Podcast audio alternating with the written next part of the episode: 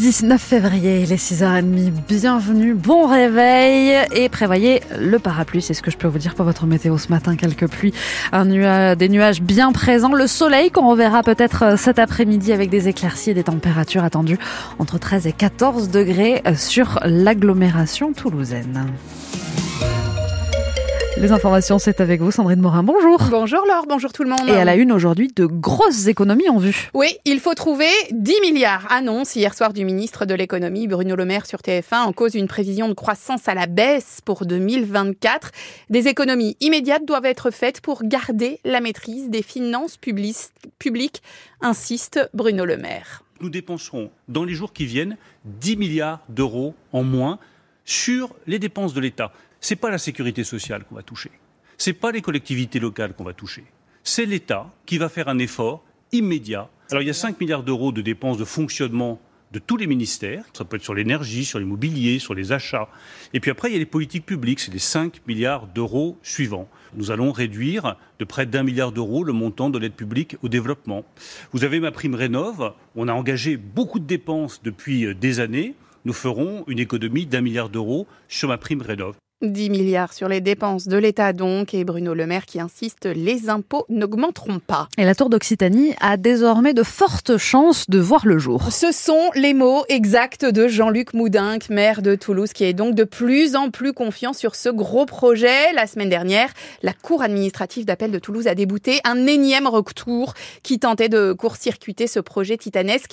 40 étages hein, sur 150 mètres de haut, en plein cœur de la gare Matabio sur le terrain de l'ancien Un projet présenté pour la première fois en mars 2017.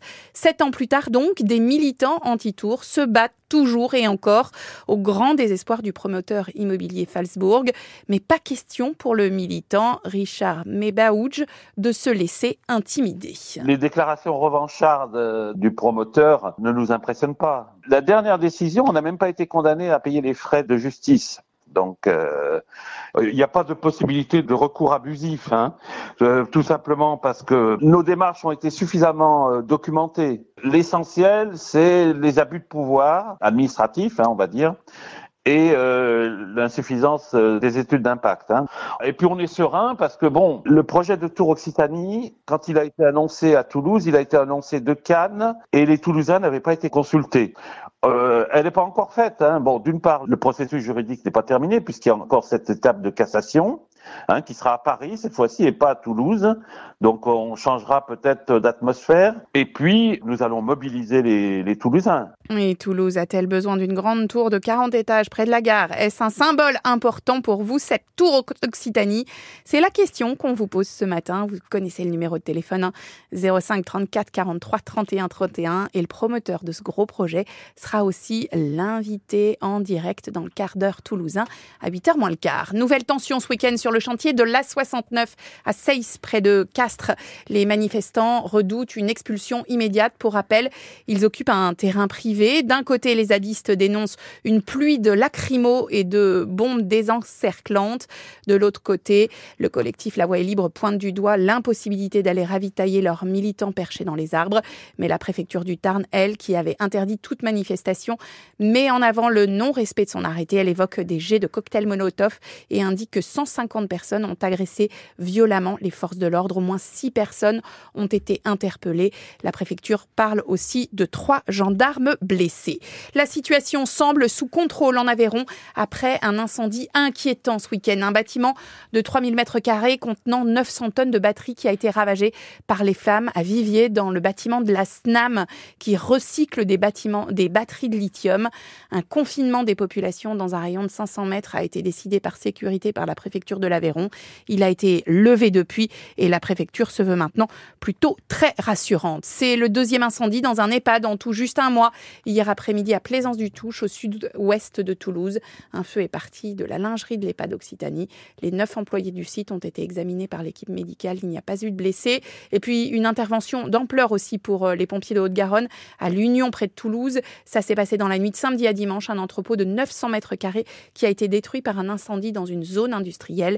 Il appartenait à une entreprise de vêtements. On ne sait pas pour le moment s'il y a eu des victimes. Vous écoutez France Bleu Occitanie, les 6h35 et opération déminage à une semaine du Salon de l'agriculture. Oui, alors que certaines routes ont été bloquées ce week-end en Occitanie, que les agriculteurs ont manifesté dans le Tarn, les préfets ont été appelés à la rescousse. Ils ont été chargés de recevoir les exploitants ce week-end pour discuter des mesures d'urgence, car il ne faut pas que la mobilisation reprenne avant le salon qui ouvre la fin de semaine prochaine, à la fin de la semaine. Hein.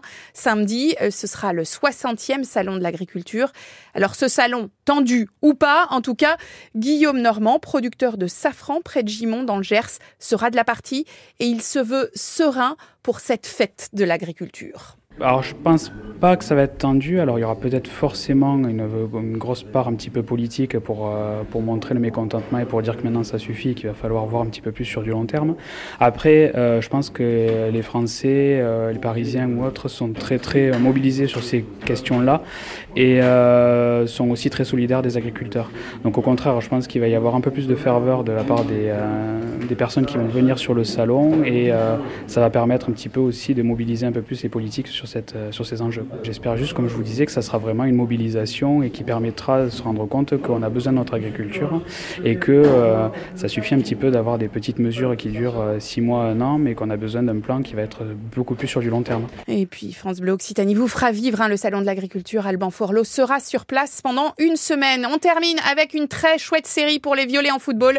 Le TFC a gagné son troisième match consécutif à l'extérieur en Ligue 1, cette fois-ci à Monaco, score final 2 buts à 1 et ça donne évidemment de l'air au TFC au classement qui est ce matin 13e avec 23 points. 6h36, l'heure de regarder le ciel et de se dire que ça va être un peu gris ce matin 13, c'est aussi ce qu'il y a pour les températures ah aujourd'hui. 13 à 14 degrés du côté de Saint-Jean. avec le TFC. De Quinte-Fonce-Griffe, de Vieille-Toulouse et de Plaisance du Touche. Le soleil, ce sera plutôt pour cet après-midi, normalement, euh, via de, de, belles éclaircies qui devraient euh, pointer. Mais en attendant, ce matin, bah, c'est du gris. Euh, c'est par endroits, des petites pluies aussi qui peuvent euh, s'inviter. Alors là, je suis en train de quitter la Haute-Garonne et ça, part plutôt euh, sur l'Aude et sur, et sur l'Ariège, en tout cas. la pluie, elle est dans le secteur de Castelnaudary, au nord de Pamiers également. Donc soyez vigilants si vous empruntez, par exemple, la 61 ce matin à 7h6. D'ailleurs, en parlant de la route, comment ça se passe? Maintenant C'est plutôt dégagé. Ça se passe bien. Il n'y a pas de ralentissement, pas de perturbation à vous signaler.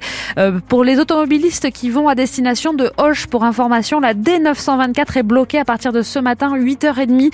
Euh, la, SNCF qui réalise des travaux sur un passage à, niveau et du coup, c'est la circulation est perturbée jusqu'à jeudi. En pas de retour à la normale sur la D, la D924 avant jeudi 16h30. Vous n'hésitez surtout pas hein, quand vous voyez des perturbations sur votre route à nous appeler aussi, comme ça on, on se